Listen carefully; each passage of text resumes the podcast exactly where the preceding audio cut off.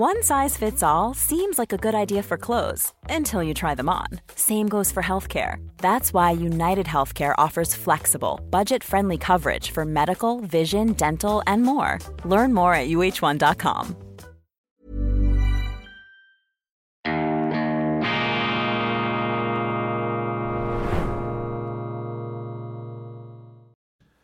Grüezi miteinander, ganz herzlich willkommen und einen wunderschönen guten Morgen, meine sehr verehrten Damen und Herren, liebe Freunde.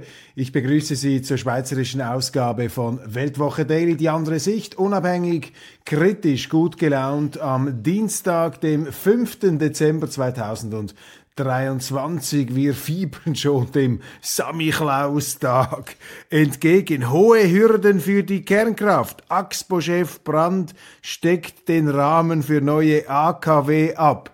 Die Schweiz ist einfach ein gutes Land. Man muss die Schweiz immer wieder loben. Natürlich läuft bei uns nicht alles perfekt und ich will auch nicht in Lobhudelei und pausbäckigen Pseudopatriotismus verfallen hier. Aber man muss das einfach sagen, die direkte Demokratie, die Schweiz, die von Berglern geprägte Freiheitskultur, die hat einfach etwas Nüchternes. Und während um uns herum die Raserei der Energieideologie, der grünen Ideologie immer noch tobt, etwas weniger in Frankreich, dort gibt's allerdings andere Verrücktheiten, die zu konstatieren wären, bei uns allerdings auch, aber in der Schweiz ist nun das Tabu Kernkraft vom Tisch. Es wird diskutiert. Und daran sehen Sie eben auch, dass es nicht völlig unwesentlich ist, wer im Bundesrat sitzt in der Landesregierung. Die Landesregierung ist nicht so wichtig in der Schweiz, weil die Schweizer sich selber regieren. Aber die Besetzung macht eben doch etwas aus. Und dieser Schmetterlingsflügelschlag von Bundesrat Rösti, dem SVP-Mann, der einen Vorstoß unterstützt des FDP-Präsidenten Thierry Burkhardt, ich habe gestern darüber gesprochen, einen Vorstoß, der eben die weichen beziehungsweise die Hürden etwas senken möchte für die Kernkraft in der Schweiz, diese Unterstützung, dieser Rückenwind, der scheint sich nun in der Schweiz ähm, sozusagen auszubreiten. Und nun sind Interviews zu lesen in den heutigen Tages Tageszeitungen, sowohl im Tagesanzeiger wie auch in der Neuen Zürcher Zeitung, eben Interviews mit Axpo-Chef Brand und ähm, Christoph Brand ist ja der Chef des Energiekonzerns Axpo und er zeichnet nun auf, was es bräuchte, um in der Schweiz wieder Kernkraftwerke zu bauen beziehungsweise die bestehenden zu modernisieren. Und äh, natürlich äh, noch scheinen da alle alle möglichen Hindernisse im Weg zu stehen. Doch das sind selbst auferlegte Schranken, selbst auferlegte Fesseln, die kann man auch wieder loswerden. Und für mich ist klar, soweit ich das äh, überblicken und verstehen kann, mit der jetzigen Energiestrategie, mit diesem Ausstieg aus der Energie, mit dieser Planwirtschaft ohne Plan, fährt auch die Schweiz an die Wand. Die Deutschen haben das noch viel extremer durchgezogen, diesen Merkel-Kurs, diesen letztlich antiwissenschaftlichen Merkel-Kurs. Man hat eine funktionierende, günstige Energieversorgung zertrümmert und stattdessen ein Luftschloss hingestellt und das geht nicht auf. Und äh, wenn ich auch die Verschandelung der Umwelt, der Landschaft mir vor Augen führe, dann sehe ich im Moment keine vernünftigere, keine bessere Alternative als die Kernkraft, deren Risiken meines Erachtens übertrieben werden, während die Umweltrisiken, die Umweltzerstörungen vor allem auch äh, auf Seiten der sogenannten erneuerbaren Energien, die werden einfach nicht auf dem Radar ähm, gehalten.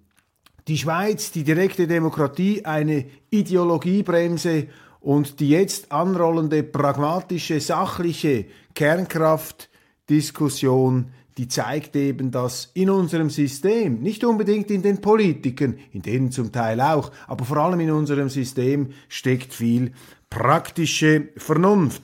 Wilde Bundesratskandidaten. Blocher bricht das Tabu. Seit der Abwahl des SVP-Übervaters gilt, man wählt keine wilden Kandidaten mehr. Jetzt torpediert ausgerechnet Christoph Blocher selbst diese Regel und schlägt die Wahl eines anderen SP-Bundesrats vor. Ja, ich habe mir die Sendung dann auch nochmal genauer angeschaut mit dem SVP-Strategen und Ex-Bundesrat Blocher, der im Gespräch mit Matthias Ackeret auf eine beiläufige Art und Weise einfach das Gegenteil von dem sagt, was während der letzten acht Jahre oder vielleicht sogar zwölf Jahre von Blocher selber in der SVP immer gepredigt wurde und meines Erachtens zu Recht gepredigt wurde, nämlich dass man sich an die offiziellen Tickets hält der Parteien und dass jede Partei, gemessen an ihrer Stärke im Parlament, Bundesratskandidaten stellen kann. Das ist die Zauberformel.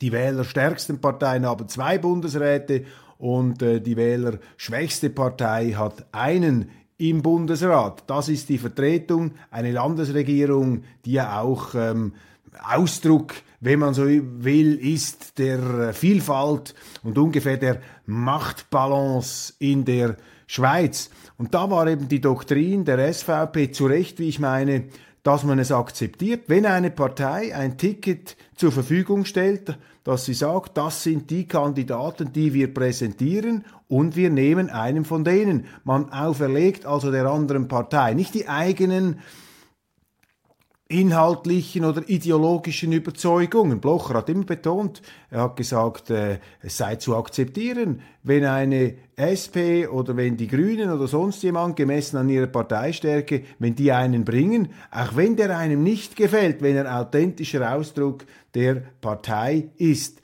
dann soll er im Bundesrat vertreten sein. Und nun plötzlich ist das ganz anders. Es gilt jetzt die sogenannte inhaltliche Konkordanz. Ja, diese zwei Radikalinskis da, die passen uns nicht von der SP, also empfehlen wir einen wilden Kandidaten. Das finde ich falsch, das ist auch inkonsequent und es widerspricht allem, was die SVP bis vor kurzem vertreten hat. Und es ist ja lustig zu beobachten, dass mittlerweile der Kultstatus, ich mag es ihm gönnen, von Christoph Blocher so groß ist, dass er sagen kann, was er will. Die Journalisten liegen ihm zu Füßen, als wir vor über 20 Jahren die ersten Blocher-Interviews gemacht haben in der Weltwoche. Mein Gott, was wurden wir da zusammengestampft als Blocher Jünger und was, äh, weiß, nicht mal druckbare Vorwürfe musste ich mir da anhören lassen. Es gab sogar mal eine Sondersendung im Fernsehen, weil ich Blocher äh, zur Wahl in den Bundesrat empfohlen habe. Da sehen Sie sich, da sehen Sie einmal, wie weit sich der Mainstream inzwischen doch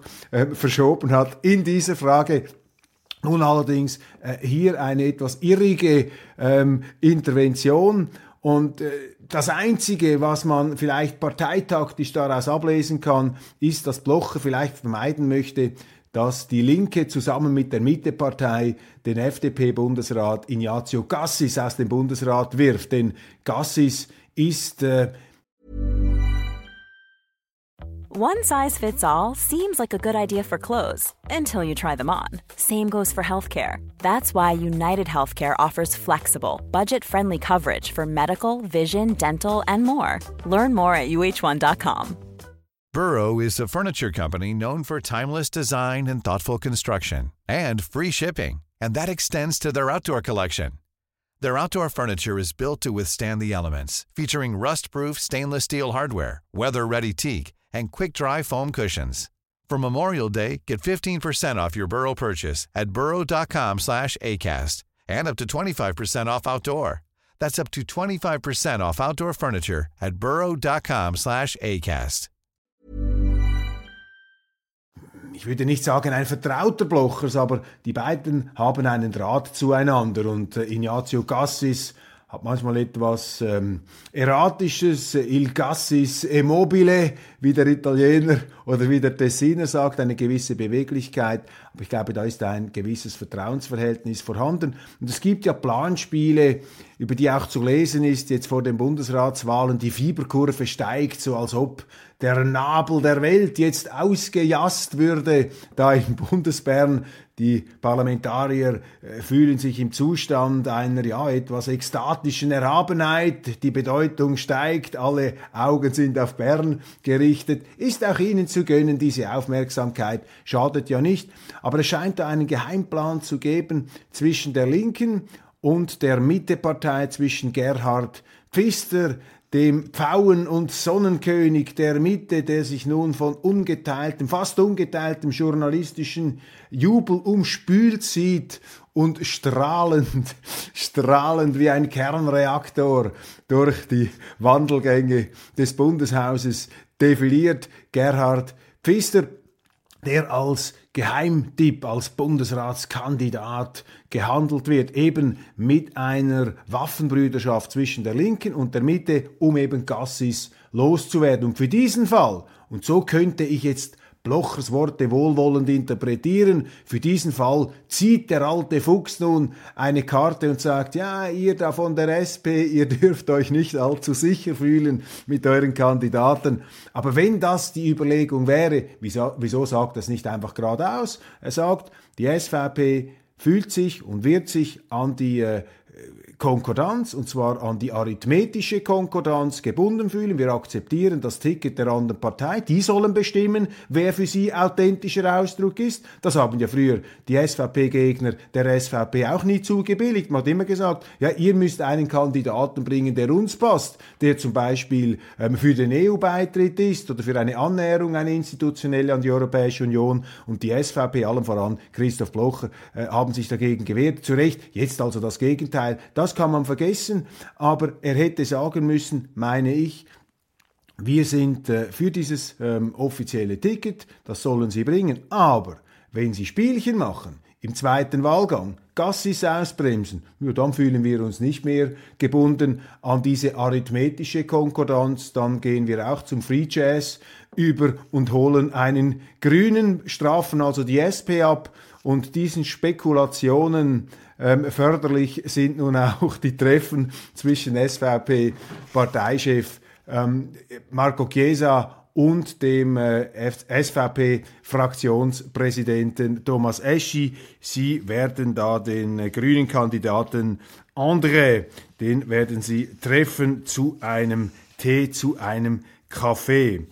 Er war ein Liberaler zwischen allen Stühlen, der langjährige Chefredakteur des Tagesanzeigers und spätere Chefredakteur des Schweizer Fernsehens, ist am Samstag im Alter von 88 Jahren gestorben. Die Rede ist von Peter Studer, dem großen Luzerner Gentleman des Journalismus, den ich selbstverständlich auch noch gekannt habe. Ich habe unter ihm nicht gearbeitet, aber ich habe oft mit ihm diskutiert und bei allen Meinungsverschiedenheiten, die wir hatten, in fast allen Fragen waren wir uns eigentlich nicht einig.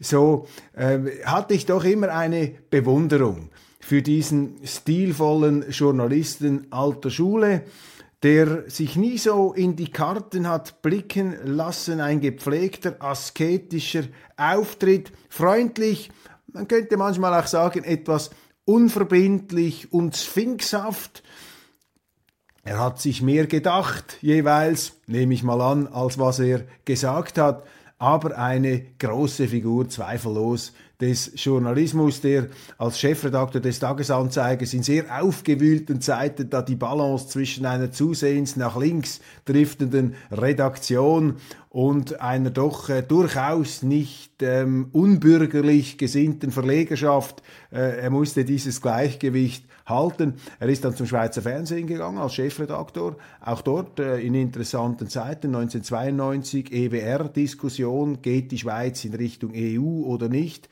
Auch da hat er mäßigend einmittend äh, hat er sich da äh, positioniert und am Schluss war er noch Ombudsmann des äh, Schweizer Fernsehens. Entschuldigung, er war beim Presserat, äh, nicht Ombudsmann des Schweizer Fernsehens, er war beim Presserat, also dieser ähm, Ethikveranstaltung des Journalismus und unter seiner ähm, Ägide hatte der Presserat in meinen Augen eine durchaus ähm, ja noch einigermaßen verbindliche Statur. Allerdings, wir hatten da eine unglaubliche Auseinandersetzung, weil Markus Scher, der äh, Weltwoche-Autor damals einen sehr guten Artikel geschrieben hatte über die Missstände im Asylwesen und das wurde dann ähm, kritisiert vom Presserat, eben weil Markus Scher, äh, völlig zu Unrecht kritisiert, äh, weil Scher hier äh, als einer der ersten Journalisten der Schweiz mutig die Missstände im schweizerischen Asylwesen aufgezeigt hatte. Missstände, die im Rückblick wir reden 2002, ähm, die im Rückblick geradezu idyllisch anmuten. Ich erinnere mich, er hat gesagt, von 937 Millionen Franken offiziellen Ausgaben für das Asylwesen seien die realen Kosten mittlerweile bei zwei Milliarden, also eine Million Franken pro Flüchtling, umgerechnet sozusagen der ganze Kostenblock. Und das war ein riesiger Skandal, dass die Weltwoche das damals geschrieben hat. Und ähm, heute sind wir ja bei Kosten von über 4 Milliarden Schweizer Franken. Also ein visionärer Artikel, ähm, gerügt vom Presserat unter Peter Studer. Wir sind uns damals nicht einig geworden, aber er war ein Liberaler zwischen allen Stühlen, wie mein Kollege Matthias Ackeret das einmal in einer schön geschriebenen Würdigung festgehalten hat. Peter Studer, er möge in Frieden ruhen und ich verabschiede mich für heute mit ähm, Weltwoche Daily Schweiz, verweise auf die internationale Ausgabe. Vielen Dank für die Aufmerksamkeit. Wir haben äh, eine ganze Reihe von brisanten äh, Themen, äh, die heute zu bearbeiten sind. Bleiben Sie dran, ähm, äh, fliegen Sie mit und ähm, ja, wir sehen uns spätestens morgen wieder um die gleiche Zeit. Machen Sie es gut, genießen Sie die Adventszeit und ähm, bleiben Sie unabhängig, kritisch und gut gelaunt.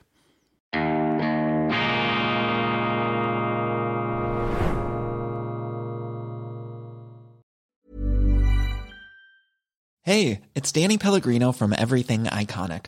Ready to upgrade your style game without blowing your budget? Check out Quince. They've got all the good stuff shirts and polos, activewear, and fine leather goods, all at 50 to 80% less than other high end brands. And the best part? They're all about safe, ethical, and responsible manufacturing. Get that luxury vibe without the luxury price tag. Hit up quince.com slash upgrade for free shipping and 365 day returns on your next order. That's quince.com slash upgrade.